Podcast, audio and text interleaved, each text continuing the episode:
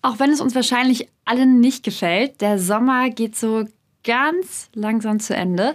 Die gute Nachricht, die Baustellen werden weniger, weil die Ferien auch vorbei sind. Ein bisschen was steht trotzdem an im September.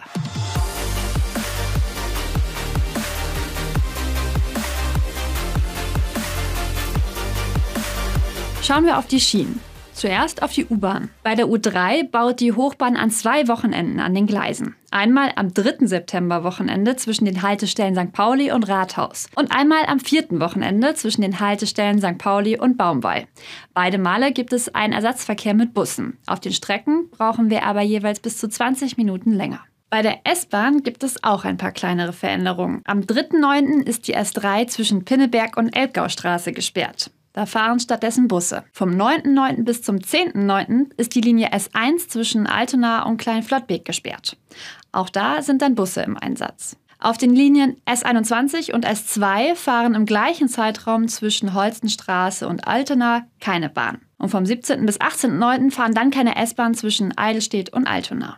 Die bis jetzt einzig größere Sache innerhalb Hamburgs kommt dann ab Ende September auf uns zu. Da fahren dann zwei Wochen lang keine S-Bahn zwischen Sternschanze und Hauptbahnhof. Das liegt an Brückenbauarbeiten. Tja, und alle Pendlerinnen und Pendler, die mit dem Metronom Richtung Uelzen oder Richtung Bremen unterwegs sind, müssen mit volleren Zügen rechnen. Auf der Strecke sind jetzt nämlich bis zu 10 Prozent weniger Züge unterwegs, erstmal bis Anfang Dezember. Warum ist das so? Ja, es gibt Personalprobleme beim Metronom und das hatte zuletzt immer wieder für kurzfristige Zugausfälle gesorgt. Bis Dezember will Metronom mehr Personal einstellen. Auf den Autobahnen hakt es gerade schon täglich auf der A1. Da wird die Fahrbahn saniert zwischen dem Kreuz Ost und Billstedt. Und das begleitet uns auch noch durch den September, voraussichtlich bis zum 18.09. Aktuell läuft es da die meiste Zeit zweispurig je Richtung.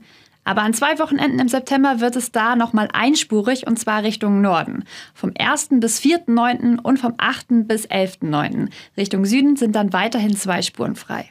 Auf den Straßen in der Stadt sind wir Ende August in eine neue Baustelle gestartet, die uns noch ziemlich lang beschäftigen wird, nämlich bis Ende 2027.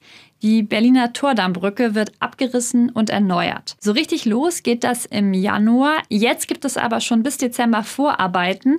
Auf dem Berliner Tordamm und der Bürgerweide müssen in der Zeit zeitweise Fahrstreifen gesperrt werden und das Linksabbiegen in die Klaus-Groth-Straße geht nicht. Es gibt aber auch eine gute Nachricht. Seit Ende Juni gab es ja ordentlich Ärger auf der Wandsbeker Chaussee Höhe Ritterstraße.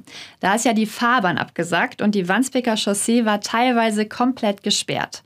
Inzwischen sind fünf der sechs Fahrstreifen wieder frei und es sieht so aus, dass das bis Ende September voraussichtlich wieder komplett ohne Baustelle laufen wird. Ansonsten erwartet uns zum Ende des Sommers nochmal eine große Veranstaltung. Vom 8. bis 10. September finden wieder die Cruise Days statt. Dann besuchen bekannte und große Kreuzfahrtschiffe den Hamburger Hafen. Drumherum gibt es am Hafen eine Veranstaltungsmeile und deshalb sind auch Straßen gesperrt. Die Veranstalter sperren für den Autoverkehr den Bereich ab Johannes Bollwerk über die Niederbaumbrücke bis zur Kehrwiederspitze. Teilweise sollen da Sperrungen auch schon am Mittwoch vor dem Wochenende beginnen. Und es kann auch noch mehr gesperrt werden, je nach Andrang. Wenn Sie sich die dicken Pötte anschauen möchten, nutzen Sie am besten Bus und Bahn. Wir wünschen im September eine entspannte Fahrt Richtung Herbst.